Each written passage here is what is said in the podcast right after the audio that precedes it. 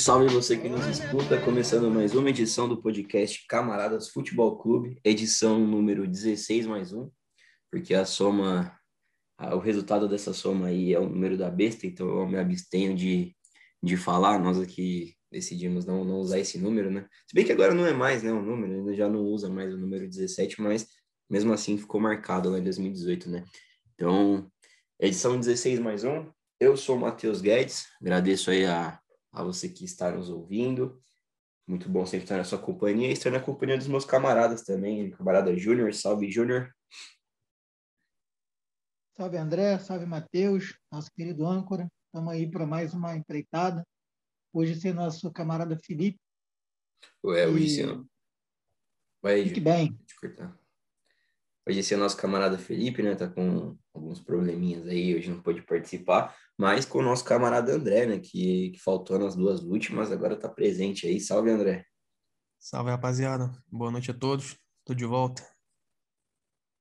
É como, como sempre aí, né? A gente começa o podcast desejando nossos sentimentos a todo mundo que perdeu familiares, perdeu amigos, perdeu entes queridos aí durante essa pandemia. É, agora mais do que nunca, né? Dá para falar, dá para cravar com certeza agora que não é só a ação do vírus, né? Tem toda uma ação criminosa do, do, governo federal por trás, a corrupção, é, omissão, tudo de ruim que poderia acontecer, esses caras fizeram, né? Atuaram a favor do vírus, tá cada vez mais claro aí nessa CPI. Então, a gente deseja aí todo mundo que perdeu os entes queridos, né? Muita força. É, se cuidem, que possamos seguir em frente. Pedimos também vacina a todos, impeachment e cadeia. É que os criminosos paguem pelo, pelas suas omissões e seus interesses financeiros aí que passaram em cima da, da saúde da, da população. É, também queria começar, é, antes de começar o podcast, a gente vai falar bastante de euro hoje, mas queria ressaltar aí, a gente está gravando hoje no dia 30 de junho de 2021, né? É o último dia da primeira metade do ano de 2021. É, hoje é dia 30, tá um frio do caramba aqui em São Paulo, 8 graus, né? A gente tá, começando, tá gravando agora à noite. E na segunda-feira, no dia 28 de junho, a gente teve aí o dia do orgulho LGBTQIA+. É, e como a gente não fala só de bola, né? Fala além do, do que envolve o campo, é, sempre ressaltar né, a importância desse dia, é, que todos os que. A gente fala muito de futebol, gente, o podcast é voltado para o futebol e sabe que o futebol é um meio muito tóxico para essas pessoas que se enquadram nessa sigla, né? Eles não são muito bem aceitos. Então a gente é a favor da mudança no futebol para que as pessoas comecem a se sentir parte também do ambiente, que o futebol é para todos, né? E queria ressaltar aí as, as ações de alguns clubes de futebol do Brasil, né? acho que da Série A só dois não tinham feito postagens nas redes sociais, né? lembrando desse dia, acho que só o, o Ceará, se eu não me engano, o Atlético Paranaense, né? Que isso aí já é uma coisa que não, não surpreende, a gente sabe como o Atlético Paranaense é, é alinhado com o governo federal. É, mas, mas além de tudo, né, a gente fala assim dos times que fizeram postagens nas redes sociais, é, é importante, né, já é um posicionamento, mas a gente vê que ele ele por si só não basta. Por exemplo, tem time que faz meio que por obrigação. Não sei se vocês chegaram a ver a publicação de São Paulo, não tinha nem as cores do arco-íris, né? O básico eles não colocaram, parece que fizeram meio por mero protocolo. Teve a CBF também, né, que colocou lá o símbolo da CBF numa bandeira do arco-íris, mas a gente está vendo aí que na Copa América a seleção brasileira é a única que não usa camisa 24, né? Então, mostra a hipocrisia da entidade.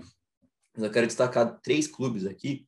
O Flamengo, né, que saiu só dessa, dessa postagem em rede social, usou ali na camisa no jogo contra o Juventude no domingo. Algum partes dos números dos jogadores tinham as cores do arco-íris. O Fluminense que já colocou o, o número todo, né, já nas cores do arco-íris, mas principalmente o Clube de Regatas Vasco da Gama, porque o Vasco, assim, para mim, futebol, o time de futebol, as cores deles são a identidade, né? A gente tem algumas coisas, características que marcam o clube, só de você olhar você já sabe de quem é. E o Vasco tem aquela faixa né, na camisa, e a faixa que é o maior símbolo do Vasco foi totalmente tomada pelas cores do arco-íris né, no último domingo. O Vasco fez um manifesto é, se colocando mesmo como um clube que vai defender essa bandeira. É um time que está. Essa ação está alinhada com a história do Vasco, né? um time que há quase um século atrás aí saiu na frente na inserção do, dos negros no futebol, um time que contou com o apoio da sua torcida aí, um, a construção popular né, de São Januário, e agora o Vasco sai na, na vanguarda aí na luta pelos direitos LGBTQIA+, no futebol. Então, parabéns para o Vasco e parabéns para o pro, pro Cano, né? O Germán Cano, atacante do Vasco, que fez o gol, levantou a bandeira de escanteio, que estava com as cores do arco-íris. Eu acho que é o cara que ele teve o timing certo ali, ele soube que o que ele estava fazendo era história.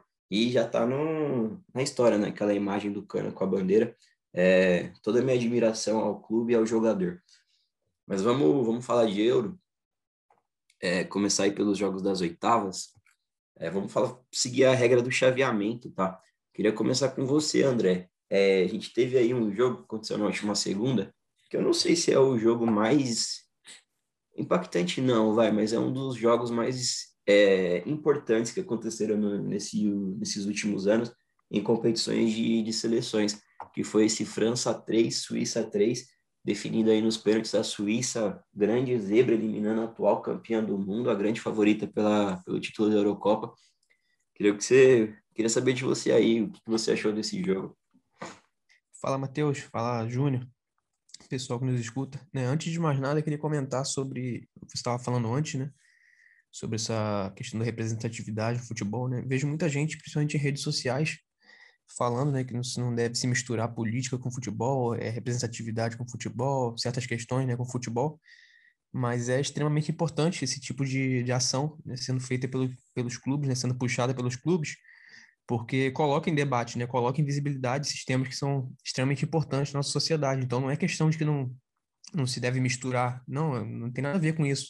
É, no caso, deve, deve se misturar sim, porque uma coisa não está separada da outra.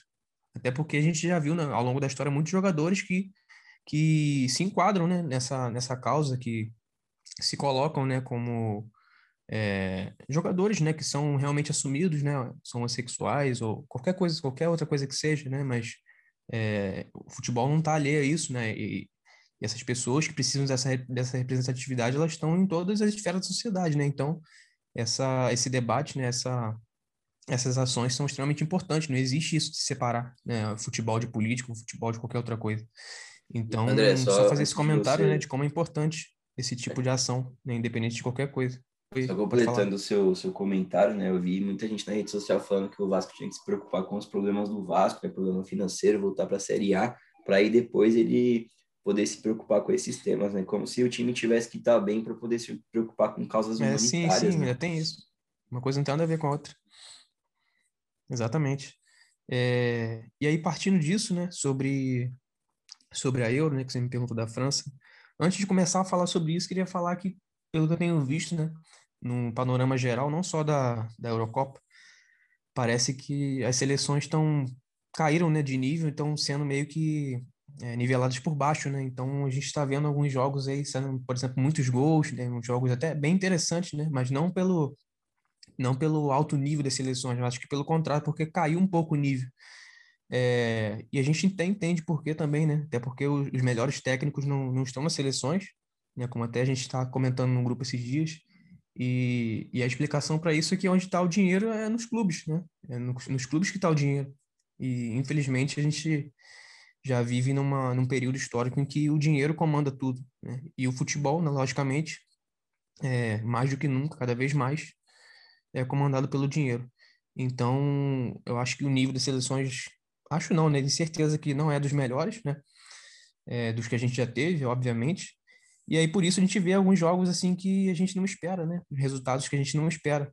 O que, o que, de certa forma, é interessante também, né? Porque deixa tudo mais em aberto.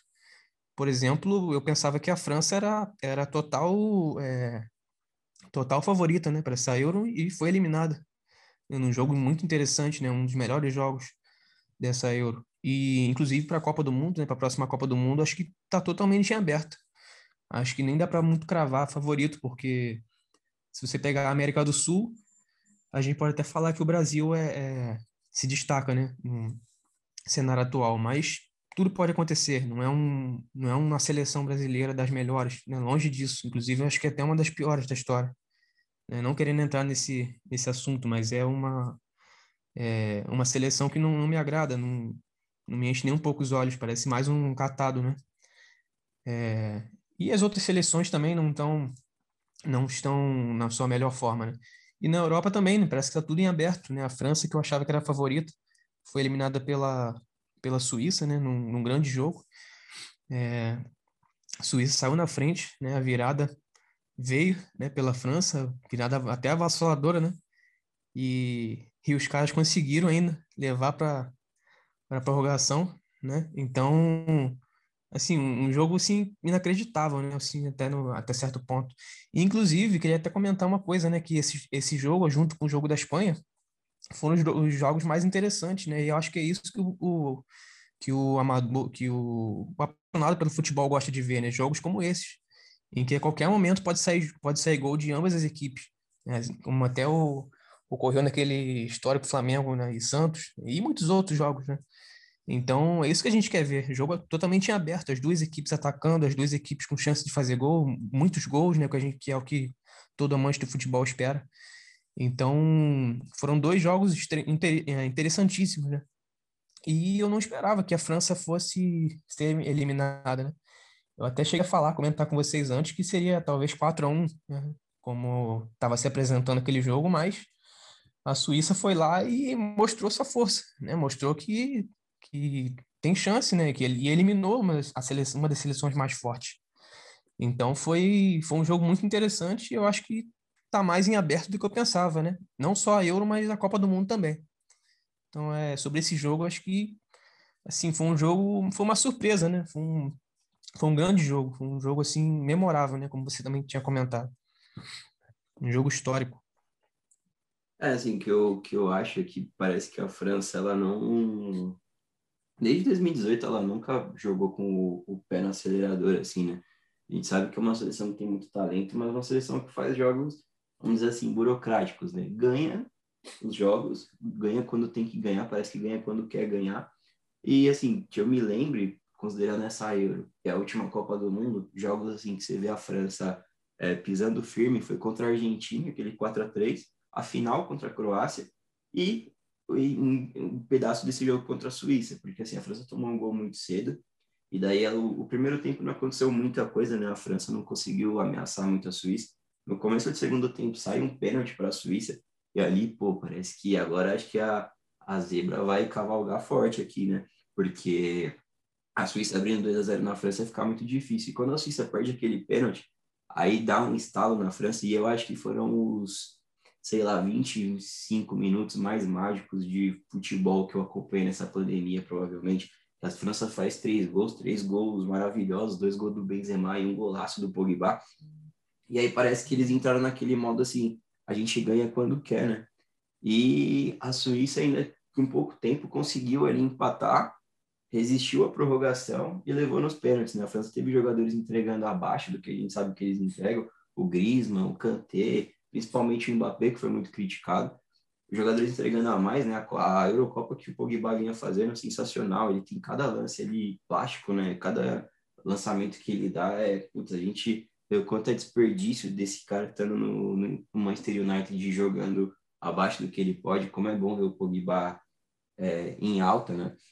Mas é isso, parece que rolou um. Estão falando que é salto alto, eu não sei se é salto alto, parece que a França tem mesmo esse pensamento de que a gente pode ganhar quando bem entender. Só que dessa vez não deu certo, né? E a queda foi de muito alto. Então vamos ver o que acontece aí nesse no futuro da França. E parabéns para a Suíça, né? Um jogaço a Suíça que não ganhava um jogo eliminatório em grandes competições há vários anos. Acho que foi lá nas primeiras Copas, a última vitória da Suíça em jogo eliminatório. Consegue eliminar a França. E agora, com a eliminação da França, para mim ficou tudo aberto. Talvez a Suíça consiga chegar longe, vamos ver o que acontece, né? Agora pega a Espanha, mas para mim essa Euro tá muito aberto. E aí, André, também já aproveitando o gancho que você falou da, da Espanha, um jogo movimentado, né? Um time que não passa confiança nenhuma, é, tomou um gol ali bem bizarro, um gol contra. Parecia que a, a Espanha ia se enrolar, mas aí conseguiu jogar para caramba, fazer três gols na Croácia, mas aí o mesmo roteiro do jogo da, da Espanha, da França. Parecia que já estava ganho, quando vai ver a Croácia vai lá, consegue empatar, leva para a prorrogação, perde um gol no começo da prorrogação e ali a, a Espanha consegue retomar o controle. Dois lances ali de muita habilidade do Dani Olmo, Ele cria as, os, as jogadas, a Espanha faz dois gols na prorrogação e agora vem forte aí nessas quartas de final, né? O que você acha? Sim, sim, um jogo também muito interessante, né? Que começou com aquela falha bizarra, né? Um recuo de bola do meio de campo, né? O goleiro aceitou, o goleiro espanhol aceitou. É... E é um jogo muito interessante, né? Que o... a Croácia começou na frente, a Espanha virou, né? A Croácia conseguiu empatar e aí, por um detalhe, acabou sendo eliminado, né? Como você falou, por um time que, que não encanta, né? Que não.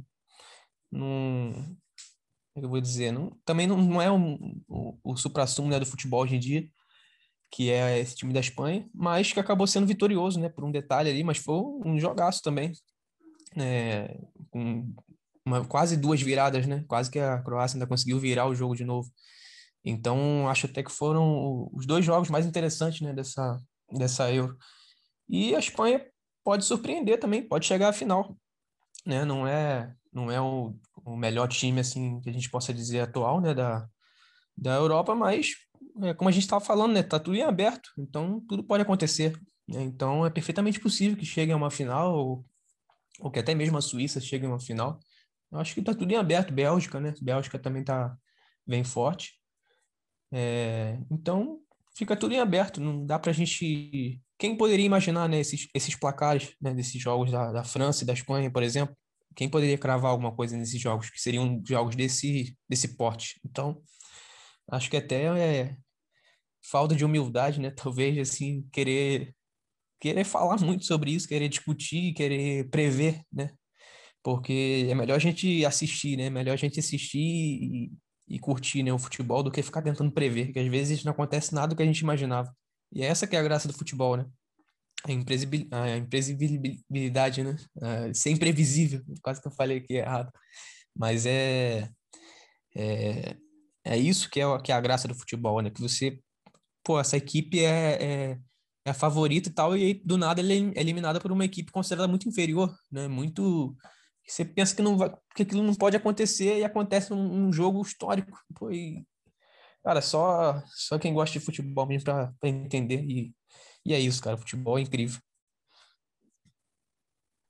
É só destacar, a gente falou bastante da, da Espanha, é só destacar a Croácia, né, que é um time que chegou ali na, na final da última Copa, um time que pegou, teve a sorte de pegar um chaveamento ali que foi favorável a ela, né? O caminho até a final não foi dos mais difíceis, mas é um time que ficou, que piorou, né, da final até agora, da final da Copa do Mundo até hoje, o time da Croácia piorou, envelheceu, não teve renovação, mas se mostrou ainda muito duro, né, na, principalmente nesse nesse mata-mata já 3 a 1 para a Espanha, parecia que já tinha sido liquidado e a Croácia conseguiu mostrar ali que eles ainda podem ser competitivos. É, foi até que honrosa a participação da Croácia. É, passando de chave, quero falar um pouco sobre Bélgica e Portugal, que foi um jogo que, para mim, é, seria um dos que teriam mais apelo nessas oitavas. Colocavam dois times aí, para mim, dois favoritos para duelar já no, numa fase muito cedo ainda da Eurocopa. Foi um jogo, para mim, muito abaixo da expectativa mas é um jogo que parece que seguiu um roteiro meio que igual que foi Bélgica e Brasil, onde, quer dizer, meio igual não, foi um pouco diferente, vai. Porque assim, contra o Brasil, a Bélgica conseguiu jogar, conseguiu amassar o Brasil, abriu 2 a 0 só que aí no segundo tempo ela toma um amasso do Brasil monumental. É, e aí o Brasil só consegue descontar, né, fazer um gol só, não, acabou não conseguindo buscar o resultado. Courtois se sobressaiu nesse jogo, mas teve um roteiro quase igual esse jogo contra Portugal, com a diferença que a Bélgica não amassou Portugal. A Bélgica simplesmente não conseguiu jogar, foi um jogo travado e o único chute a gol da Bélgica foi gol. Depois disso, a Bélgica nem conseguiu atacar Portugal. Também não foi aquela pressão do, de Portugal, teve algumas chances, mas não foi o suficiente né, para conseguir empatar o jogo. E a Bélgica passa com um gosto amargo, vamos dizer assim, porque um time que, que se abdicou de jogar bola, né? Era para ter passado com, com mais méritos. E para Portugal fica esse gosto amargo também de que é uma seleção que tem o melhor um dos melhores jogadores do mundo, né? Um dos maiores da história, já no seu fim de carreira, que ainda contribui bastante para o time. Tem uma boa geração que pode colaborar com ele, mas não consegue praticar o jogo, né? Não, não consegue destravar. Então, vamos ver o que vai acontecer com esse Portugal daqui para frente, porque é, condição tem né, de chegar longe, mas talvez o Fernando Santos não seja o cara que vai levar esse time longe. E o outro jogo dessa chave, Itália 2, Áustria 1, jogo na prorrogação, é, era o teste de fogo para a Itália, né? Todo mundo, o grande público tem uma desconfiança com a Itália. A Itália ficou de fora da última Copa, mas a Itália vem numa sequência de mais de 30 jogos invicto. Mas tudo por eliminatório, né? A gente queria saber como que essa Itália ia se comportar. Passou bem pela fase de grupos, apesar do, do grupo não ser tão difícil. E agora, num jogo importante, a Itália é, amassou a Áustria, mas não conseguiu destravar o jogo no, nos 90 minutos, né? O resultado só saiu na prorrogação. E desse jogo nem tem muito o que dizer, só que, para quem é crítico do VAR, só para calar a boca dos críticos do VAR, né? Se não fosse o VAR, a Áustria tinha ganho no tempo normal com um gol de Mark Arnautovic. Ele que no jogo contra a Macedônia do Norte fez um, um sinal supremacista, né? Então seria até um anticlímax total um cara desse sair herói de um jogo tão grande como esse Itália e Áustria. Mas passado também de chave, agora eu quero ouvir você, Júnior. Você tá quietinho aí? O que você tem para dizer para nós aí sobre esse Ucrânia 2, Suécia 1? Fala, rapaziada. É, eu estou aqui né, atentamente escutando vocês e antes de começar né, minha, minha contribuição aqui sobre os jogos, só queria pontuar é, uma opinião que eu tenho né, sobre a atitude do Cano, que você bem comentou no início da, da nossa, da nossa empreitada de hoje. Cara, eu coloco aquilo ali como uma das maiores atitudes dos últimos anos, cara no que diz respeito a atos né, de, alguma, de alguma luta é, social né, que o futebol apresentou. Aí coloco junto aí com as lutas raciais, né? mas o, o, o, o ato de pegar a bandeira de escanteio e levantar aquela foto, cara, tão emblemática que eu acho que aquilo ali vai estampar diversas. É, hoje não tem mais revista, né, mas diversas capas por aí de, uma imagem para a posteridade, né, cara? Sim, sim, cara. Eu acho que aquilo ali vai, vai transcender o tempo, né, cara? Quando a gente avançar mais no debate, a galera vai lembrar, pô, na, no ano de 2021, o, o Cano, o jogador do Vasco, fez isso e tudo mais. É, eles foram muito achincalhados, né? Eu tenho um amigão que é vascaíno, cara, muito doente também, né? Tipo, como como eu sou pelo Flamengo, né? Você pelo Corinthians, o André e tal, pelo Flamengo também. Ele comentou sobre o Leandro Castan, que é um cara que hoje é capitão do Vasco. Ele ele não não curtiu, né, a atitude do clube e postou um texto muito é, muito ruim, né, carregado de, de, de homofobia também, né, aquela homofobia velada. Colocou um texto bíblico lá, com esses dizeres da, do Velho Testamento, coisa que ninguém usa. Queria ver eles usando o Velho Testamento na vida deles, né? Eles estariam todos no inferno agora, nesse momento. O cara pega dois, três trechos do Velho Testamento que serve para ele e, e, usa, né? Mas o Velho, o Velho Testamento completo é impossível de ser praticado numa sociedade moderna. É isso que é, que é, que é foda, cara. De, de ter que ficar aturando aí dessa galera que nem a Bíblia que eles seguem eles têm coragem de ler. Eles iam é... ter que é. sacrificar animal, né, para dar para Deus, né, como é, uma um forma de... de gratidão ali. Né? Para dizer o mínimo, né? Isso aí, para dizer é. o mínimo, né? Só, só vale o que convém, né? É. É tão bizarro que você não pode usar nem roupa de, de panos diferentes, barba, né? Um monte e é no Velho Testamento, se eu não me engano, que fala que você não pode marcar a pele, né? O Leandro, o Leandro Castanho é um cara que tem os braços fechados com tatuagem, é. então a contradição ela já vem daí, né? A questão da barba, então muito louco, cara. O, o cara vai pegar os três que pô, servem para eles, né? É, é, muito triste, né? Mas o que vai ficar é o cano e é esse tipo de atitude que a gente quer ver daqui para frente, né? Porque você vê que o cara estava pensando naquilo, eu preciso fazer um gol e ir lá, porque ele nem titubeou, assim, não foi algo que ele estava fazendo outra coisa, depois no final ele pegou, não, ele já saiu correndo para lá e pegou. Era tipo o Paulo Nunes, que levava as máscaras dentro da roupa, para chegar na hora pegar e colocar. Assim, um cara premeditou, vou fazer o gol e vou levantar, sem saber que isso vai virar alguma coisa. Mas o cara levanta ali e era isso que ele queria fazer. Eu quero marcar um gol, eu quero levantar. Deve ter sido um estímulo a mais para ele naquele dia jogar e, e, e, contribuir com um gol.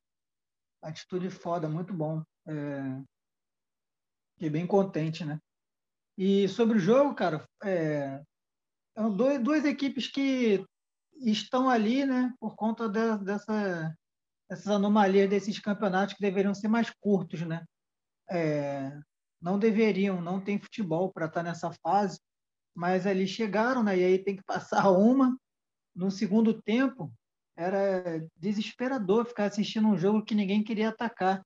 Se, se eles pudessem, eles ficavam tocando a bola no meio ali, é, como, se, como se algum protesto fosse, né? Ó, ninguém ataca, ninguém faz nada. Era, era assustador, né? Tiveram algum, algum outro lance assim de perigo, mas no geral, quando o jogo estava se aproximando para o final, parecia que ninguém queria marcar. E aí, quando sai o segundo gol da Ucrânia, tem a felicidade dos caras, né? Mas tem aquela a cara dos suecos, de repente, ué, gente, eles quebraram o pacto de ninguém, ninguém fazer o gol agora, de ir para a prorrogação, parecia que era muito isso. É, no primeiro tempo até que foi legal, né? Tem alguns jogadores interessantes ali, é, em separado, né? O Isaac, o, o Forsberg, gosto desses jogadores. E na Ucrânia é muito mais o conjunto, né? Tem o Zinchenko ali do Manchester City, que é o nome mais conhecido. E, e é o cara que faz o gol, né? Um, um, um belo lançamento, acho que, não lembro agora se foi do Yarmolenko. É, se vocês lembrarem aí, acho que foi. Foi, foi dele, lançamento de trivela do Yarmolenko. Um cara, um bom jogador também, um lançamento muito bom. Mas, no geral, os, as duas seleções são ruins, né? se tudo correr bem ali, a Inglaterra deu sorte né, com esse chaveamento, porque vai, vai pegar uma seleção que não vai dar muito trabalho, a não ser que role alguma empolgação. Mas é, eu estava até achando que a Suécia ia passar, só que ali no jogo, né, falta de empolgação nos dois times ali, era como se estivesse vendo um jogo ruim aqui da Copa América. Um, por mais que a gente veja que tem um padrão tático ali interessante, né? Mas segundo tempo me decepcionou muito. É, o, a Suécia estava melhor no jogo, né? O Fosberg meteu duas bolas na trave, ele que jogou muito essa Eurocopa, né? Dos cinco gols da Suécia, ele fez quatro. É, fica, ficou até meio chato, né? A Ucrânia ter passado, porque a Suécia mereceu mais. A Suécia é um time competitivo, mas assim, o estilo de jogo dela é feio é, é, chato de ver a Suécia jogar. Mas, assim, é, futebol se joga de várias maneiras, né? E eles acharam essa maneira de jogar e competir. E dá certo. Você vê que chegaram nas quartas de final da Copa do Mundo, chegaram nas oitavas agora, só caíram porque tive, teve um jogador expulso, né? E aí tentou ali levar o jogo para pro, é, acabar a prorrogação, levar o jogo para os pênaltis, só que no finalzinho tomou esse gol, esse achado da Ucrânia, né? Que jogou quase a prorrogação inteira assim, um jogador, com um jogador a mais e não conseguiu fazer nada. Mas passou para mim o pior time, né? Infelizmente, por mais que a Suécia não, não seja grandes coisas, mas até que ela consegue competir. E no outro jogo da chave, é, Inglaterra ganhou da, da Alemanha, né? Eu nem vou falar muito do jogo, Junior, eu queria ouvir mais de você do jogo, mas só uma impressão que eu tenho é que, assim, a Inglaterra, a gente sabe que a Inglaterra tem traumas, né? É, a Inglaterra só ganhou um campeonato só em 1966, só ganhou a Copa do Mundo, nunca mais ganhou nada e alguns, alguns traumas da Inglaterra tem esse, né, que é ganhar um título. A Inglaterra precisa urgentemente ganhar um campeonato. Só que outro trauma era ganhar da Alemanha. É desde aquela final de 66 que foi contra a Alemanha, teve até aquele gol meio roubado ali, né, que a bola bateu fora e deram um gol para a Inglaterra na prorrogação. A Inglaterra enfrentou a Alemanha na Copa de 96, né, jogo eliminatório na Eurocopa de 96 em casa, perdeu nos pênaltis, perdeu nos pênaltis na Copa de 90 foi eliminado em 2010, né, com também um gol do Lampard que bate bate dentro e a bola e não dá um gol e ali é uma compensação histórica pelo que aconteceu em 66, né? Mas a Inglaterra para mim é um time que tá com um caminhão pesado nas costas, né? Tá puxando um caminhão. Só que ganhar da Inglaterra deixou esse caminhão, ganhar da Alemanha deixou esse caminhão um pouquinho mais leve. Queria saber o que você tem a nos dizer sobre isso. Eu também concordo que saiu é, um pouco né, desse, desse peso das costas né, que a Inglaterra carrega e a cada partida né, que eles consigam, que eles vão conseguindo né, vencer, chegando um pouco mais distante, parece que isso vai acontecendo. Na última Copa do Mundo foi bem parecido, né? Agora, mas eles pegaram a Croácia e não conseguiram dar conta. Agora vamos ver, né? Tudo indica que o lado da chave que eles estão é mais tranquilo para chegar na final. Mas é, diferente do Casagrande, que rasgou seda para o treinador Southgate, eu não vejo, não vejo por esse lado não, né? Quando ele coloca o Grealish e o Casagrande fica todo deslumbrado, né? Ele está corrigindo um erro que ele faz na hora de escalar o time, né? Que ele escala errado o time todas as vezes, né? Como ele consegue não escalar o, o Jadon Sancho, eu não sei. O Grealish também, eu não sei como ele não escala. E aí né, ele, ele acaba depois consertando um erro que ele, que ele cometeu desde o início. O, o Sterling na seleção não adianta nem contestar, assim. só quem contesta ele na seleção é quem não acompanha os jogos da Inglaterra. Esse ano não foi o ano dele dos melhores no Manchester City, ele não, não fez a, a sua melhor temporada, né? já teve temporadas muito melhores, essa foi bem mediana, mas na seleção o cara sempre resolveu, sempre resolveu. Ele resolve mais na seleção que o Kane, então ele tem que estar ali mesmo, né? O Kane também você não tira de cara, tem que manter ele ali. Agora que é mata-mata, então não pode tirar. Na primeira fase dava até para fazer uns testes, mas agora você tem que deixar o cara ali, porque é matador, né, cara? O cara é matador e fora da área também sabe jogar com a bola. É, é, muito interessante esse cara. E o jogo contra a Alemanha foi um jogo bem, bem franco, né? Eu, eu gostei dos dois times, assim, né? Como jogando, mas a Alemanha pecou porque atualmente eles não têm jogadores de frente que decidam os jogos. O Miller, ele sempre faz muito gol nesse tipo de campeonato, mas a Alemanha sempre teve um, um número 9, né? que fosse muito bom, muito interessante. Depois que o Close parou, essa fonte está seca. O Werner, ele não é esse cara. Ele perdeu um gol de um gol de cara com o Pickford, que quando você perde esse tipo de gol, depois ele sempre faz falta, ainda mais em jogo gigantesco. Aí quando o Miller perdeu o segundo ali, já era, né? Parecia até que aí já, já era entregando os pontos. Aquele tipo de gol que ele perdeu ali não, não, é, não é possível, né? eu estava reparando, até comentei, estava vendo o jogo com o sobrinho, o, o Miller ele olha para o gol, vê onde o goleiro está, e aí depois ele abaixa a cabeça, que é comum até no jogador fazer isso, para chutar a bola. Só que nessa que ele abaixou a cabeça, ele dá mais dois passos, a bola meio que chega muito mais para a diagonal. Então, eu não sei se é, era essa a intenção dele. Eu acho que ele queria chutar a bola antes do que ele conseguiu chutar. E aí, quando ele faz o chute, o, o ângulo que ele de repente tinha calculado ali, né? perde e a bola é, sai, não pega nem na trave, não dá nem trabalho para o goleiro. Ele, ele tivesse mantido a cabeça para o alto um pouco mais de tempo, talvez aquele gol tivesse entrado. E esse tipo de lance, quando você perde, já era. Dá empolgação para o outro time, a sua, a sua autoestima vai para a vala. E a Alemanha não aguentou, né? E para a Inglaterra, que sempre perde para a Alemanha em jogo em jogo decisivo, né, foi muito foi muito bom ver isso acontecer, né, ver uma, uma vitória que Ô, Júnior, só, só uma, um comentário sobre esse lance do Miller, é que ele estava 1 a 0 na hora, né? E se sair aquele gol do Miller, provavelmente a seleção da Inglaterra, a gente tá falando todo esse histórico, né, que a seleção da Inglaterra tem aí de, de traumas contra a Alemanha, provavelmente o time da Inglaterra ia sucumbir ali, né?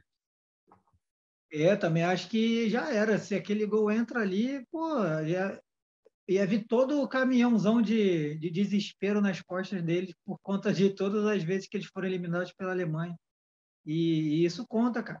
O próprio treinador estava na última eliminação, né? Perdendo pênalti, então aquilo ali, no mesmo estádio, né? Então aquilo ali ia, ia chegar, na, os caras vinham ficar com aquilo na cabeça. É, mas aí não, né?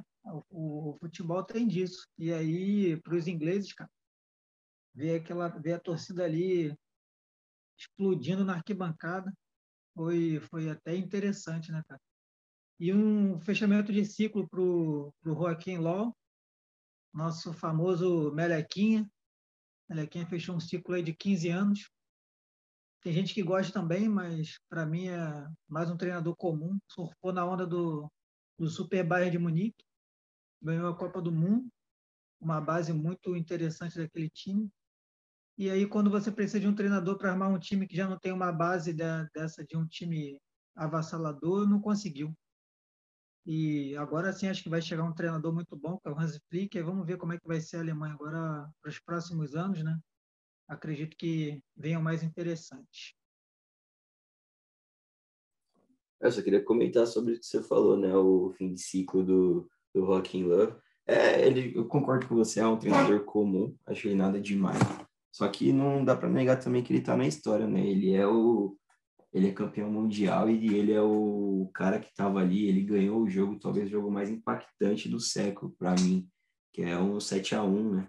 E não é toda vez que acontece um 7 a 1, uma seleção do tamanho do Brasil tomando um resultado desse em casa, é, para mim foi um dos jogos mais impactantes aí que aconteceram no, nesse século. É, para fechar, Júnior, esse essa chave, tem também o jogo aí da Dinamarca. É, não fechou já, na verdade, né? Para falar da outra chave, eu já me confundindo nos jogos. Para falar da, da outra chave, a gente tem a Holanda que decepcionou, né? A Holanda que pegou a, a República Tcheca. Para mim, a Holanda era bem favorita para ganhar esse jogo. Só que aí, na semana passada, eu tinha comentado com vocês né, que a Holanda tinha sido um time que, que perdeu bastante, né? Ela tinha perdido o treinador, perdeu o principal jogador, que é o Van Dijk, tinha perdido o Van de Beek, eu esqueci o nome dele semana passada, mas era o Van de Beek, também não está jogando por lesão. E o resultado começa a degringolar a partir de, um, de um gol perdido, né? É, é um paralelo até meio idiota que eu estou fazendo, mas a Holanda perde um gol é, cara a cara com o goleiro e o, o, jogador tentou sair driblando, foi tentar driblar o goleiro, né? o goleiro acabou desarmando ele. E depois dali, na sequência, a Holanda perde o, o Delite, que faz um. Ele é expulso de uma maneira meio infantil. E ele, para mim, quando naquele Ajax, que foi semifinalista de Champions, ele com 19 anos, para mim, era um cara assim que ia ser o grande. um dos grandes zagueiros aí, né, dos próximos anos. Mas parece que ele não está pronto ainda, né? É, ele não estava pronto. Ele parecia ser já um zagueiro pronto no Ajax, mas parece que não. Ele comete bastante erro ainda, mas talvez porque ele é muito novo.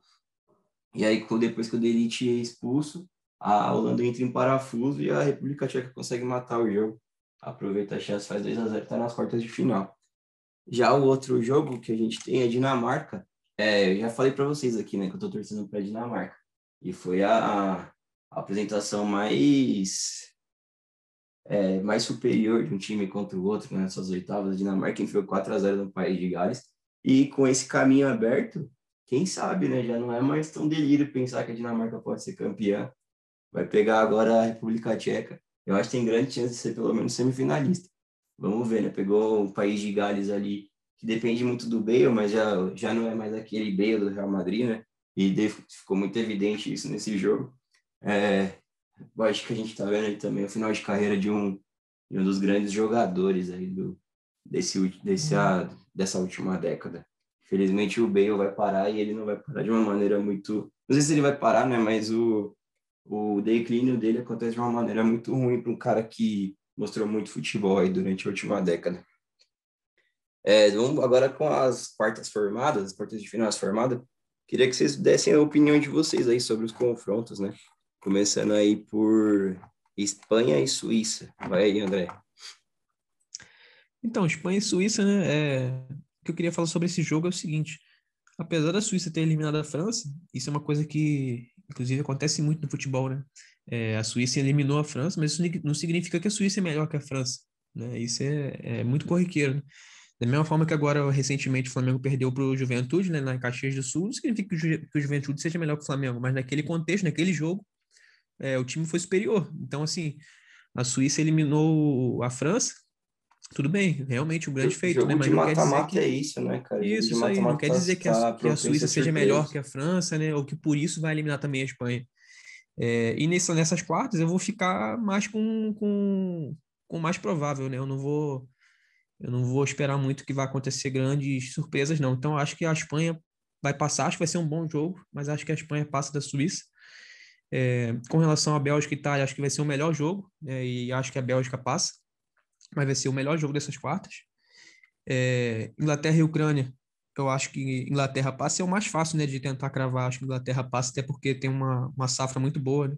E falando nisso, acho que as melhores safras né, de, em seleções hoje, para mim, são Inglaterra, Bélgica, França e, e Portugal.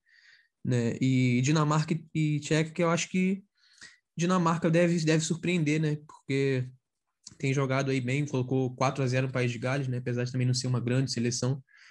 É, mas acho que a Dinamarca tem, tem chance de passar, mas vai ser um bom jogo também, um jogo em aberto.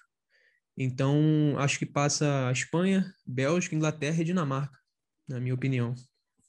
Para mim, esses, jo jogos da, das quartas tem é, um que eu destaco, né, que para mim pode até pintar o campeão, é Bélgica e Itália. Os dois times que mais vejo com, com potencial para vencer, jogam melhor. Queria até que se, pega, que se pegassem em outra oportunidade, né? não agora, mas não tem jeito. Estão ali do mesmo lado na chave. Estou bastante empolgado para esse jogo aí. Tem a Inglaterra, Ô, que Júnior, eu acho que também só, é. Um... Só uma informação aí desse jogo. É, parece que o De Bruyne e o Eden Hazard não vão jogar. Eles saíram machucados contra Portugal, os dois. Parece que eles não jogam contra a Itália. É, cara, é, com essa informação aí as coisas já mudam, né? Mas é aquilo, né, cara? É, é Beckenbauer jogando com a mão, com o braço enfaixado, né? Exato. Jogando ali.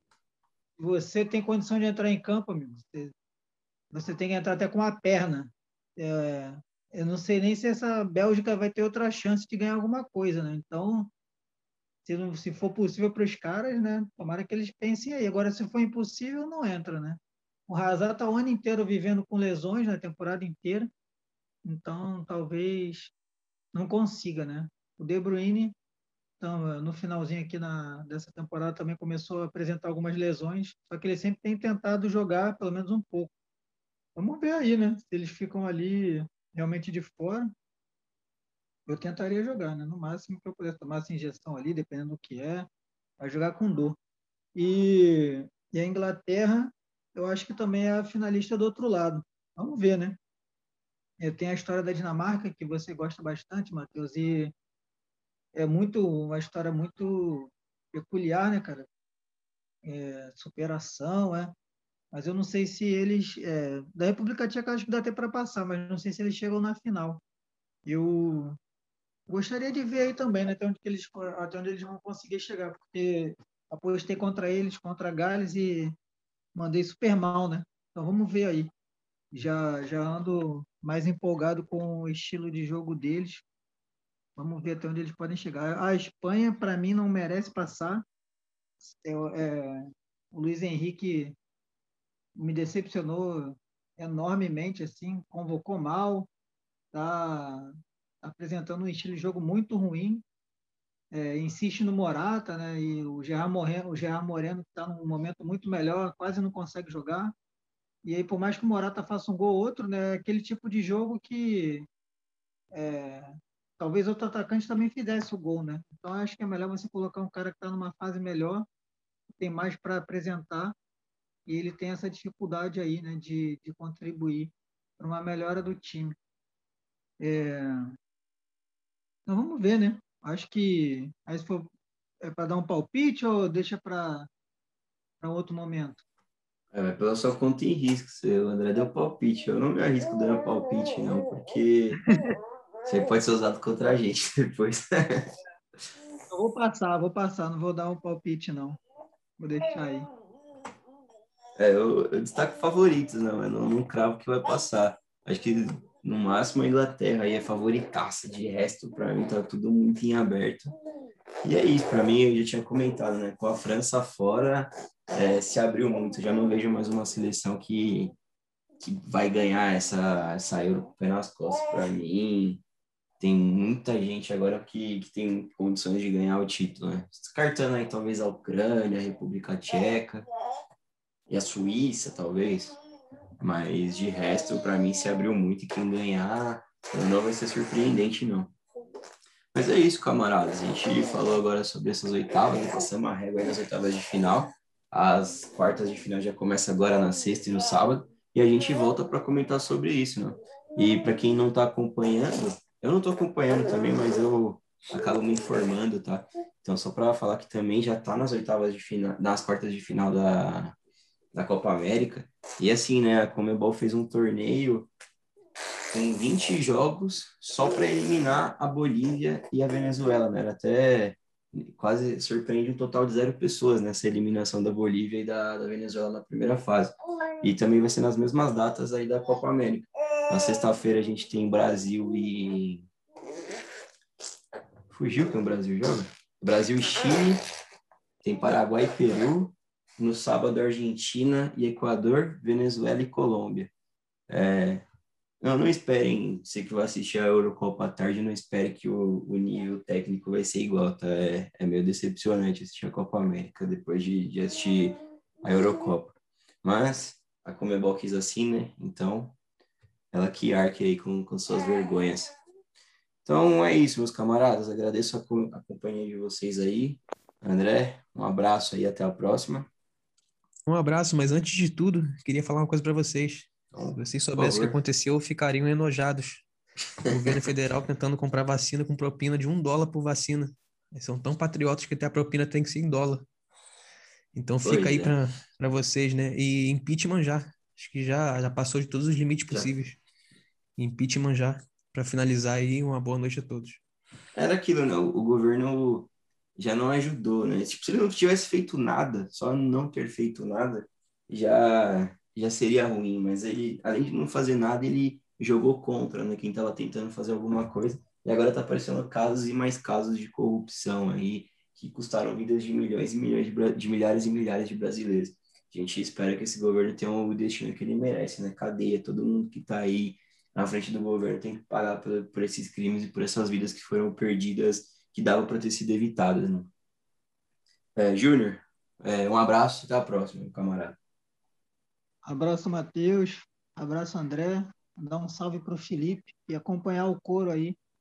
Dia 3, todo mundo nas ruas para expulsar esse genocida do posto que ele nunca deveria ter ocupado, esse desgoverno. É esse dia 3 nas ruas. Também Queria dar, mandar meu abraço pro Felipe também, né, que não pode estar. Já faz tempo que a gente não se reúne todo mundo, né? Vamos ver se na próxima a gente consegue estar o, o quarteto completo aqui. E para você que nos ouviu até agora, é, valeu, agradeço a sua companhia e até a próxima, valeu!